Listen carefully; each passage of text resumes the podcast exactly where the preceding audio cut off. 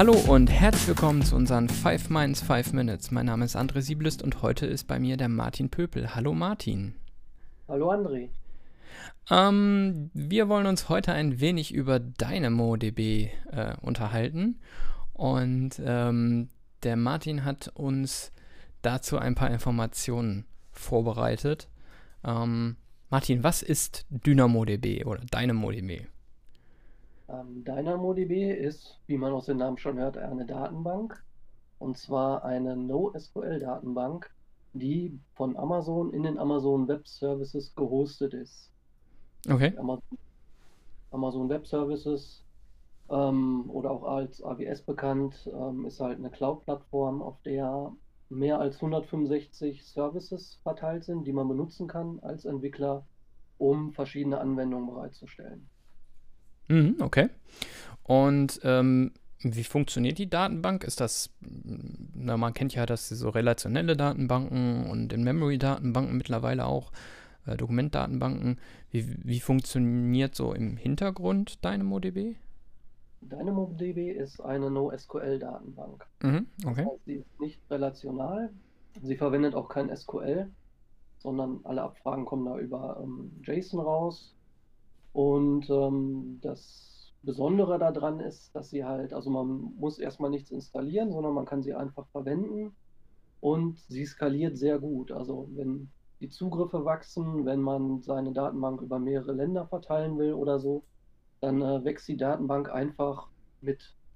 Man muss sich da um nichts kümmern. Und das heißt, die Datenbank besteht eigentlich aus mehreren Datenbankservern. Ähm, Im Hintergrund, genau, im Hintergrund wird sogar der eigene, die, die eigenen Daten über mehrere sogenannte ähm, Nodes verteilt. Mhm. Ähm, über Storage Nodes heißen die. Sie, die Daten liegen auf verschiedenen SSD-Festplatten und ja, man kann sie auch in verschiedenen Regionen verteilen, für verschiedene Länder. Ähm, man kriegt aber davon nach vorne gar nicht so viel mit. Das passiert alles im Hintergrund Mhm. und man hat auch gar nicht viel Zugriff darauf, was ein Vorteil ist, aber auch natürlich einige Nachteile mit sich bringt. Okay. Welche Vorteile wären das? Also da, wahrscheinlich die schnelle Zugriffszeit. Ne? Die schnelle Zugriffszeit, die von Amazon garantiert wird. Ja, und natürlich, dass man keinen Administrationsaufwand hat. Mhm.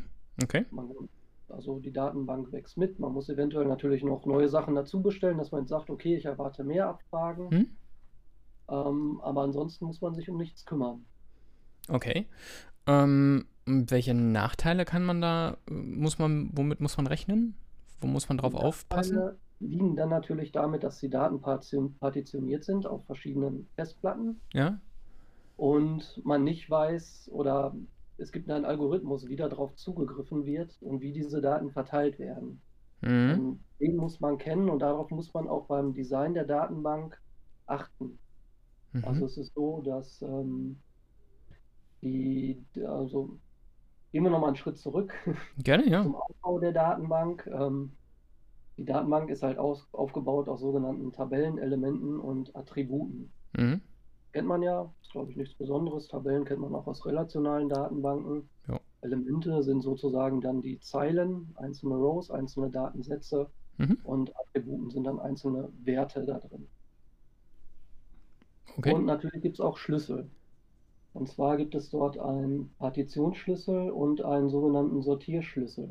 Okay. Also äh, einmal auf welcher Platte das liegt und einmal an welcher Stelle innerhalb dieser Platte. Oder wie muss ich mir das vorstellen? Ähm, genau, es ist so, dass jede Partition, in die die Daten reingeschrieben werden, nur eine bestimmte Größe hat. Mhm. Ich muss überlegen, ich glaube 50 Gigabyte oder waren 10 Gigabyte, ich bin mir gerade nicht mehr sicher. Ja, so. Und alle Daten mit dem gleichen Partitionsschlüssel, also wo der Schlüssel den gleichen Wert hat, werden zusammengezogen. Mhm. Die liegen also auf einer Festplatte, solange wie es passt. Ja, okay. Und wenn man jetzt halt einen Schlüssel nimmt oder viele verschiedene Schlüssel hat, dann sind die Daten natürlich auch stark partitioniert und können halt auf vielen verschiedenen äh, Festplatten liegen. Mhm. Und das macht natürlich dann die Zugriffe wieder langsam. Weil viele Punkte angesprochen werden müssen. Im Gegensatz Genau. zu, ich spreche nur auf einer Platte an und ich habe wahrscheinlich für kleinere Anwendungen einfach wenig Daten, macht das Sinn, dass man das ganz schnell holen kann. wenn man jetzt größere Datenmengen hat, dann muss man auf die verschiedenen Daten zugreifen und dann bekommt man aus jedem genau. Storage praktisch was. Okay. Mhm. Also die Probleme wachsen natürlich auch mit der Größe der Datenbank. Wenn man nur ein paar Testdaten hat, ja, klar. dann landet es natürlich sowieso alles in einer Partition. Ja. Ähm, Gibt es auch was Vergleichbares dazu? Also ich meine, ich meine, Google wird ja wahrscheinlich irgendeine Konkurrenz anbieten äh, zu Firebase, äh, zu, äh, nicht Firebase, aber Firebase ist, glaube ich, Konkurrenz dazu.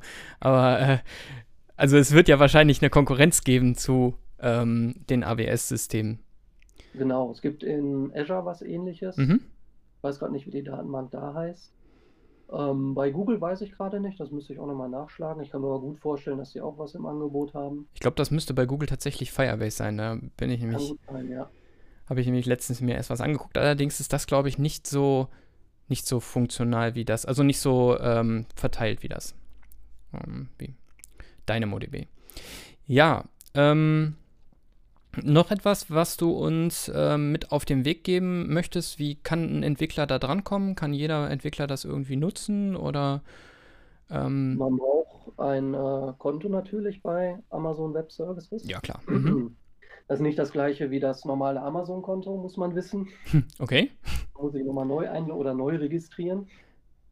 Ähm, und dann kann man es eigentlich nutzen. Okay. Man hat auch einen sogenannten Free-Tier bei Amazon, mhm. dass man erstmal raus äh, ausprobieren kann. Ich weiß jetzt gar nicht, wie groß der ist. Die Preisberechnung ist sowieso recht kompliziert, äh, hängt an vielen Dingen. Okay. Aber ich glaube, bei meinen Testprojekten hatte ich bisher noch nie was bezahlen müssen. Okay, also. also kann man erstmal gut rumexperimentieren. Ja, das glaube ich. Aber wahrscheinlich, wenn man wirklich darauf dann irgendwelche technischen Anwendungen laufen lassen möchte, wird es wahrscheinlich schnell teuer, ja, wie man das so kennt. Genau. Alles klar. Dann sage ich jetzt schon mal vielen, vielen Dank äh, für die Informationen und danke für, dafür, dass du hier warst. Ähm, und wir sehen uns wieder, wenn es wieder heißt 5 Minds, 5 Minutes. Auf Wiederhören. Tschüss. Tschüss.